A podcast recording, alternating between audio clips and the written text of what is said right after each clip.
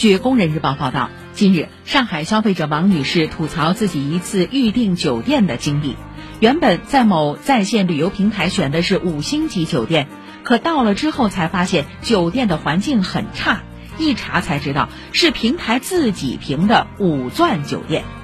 文章指出，根据我国星级酒店评定标准，酒店按等级标准以星级划分，共五个星级标准。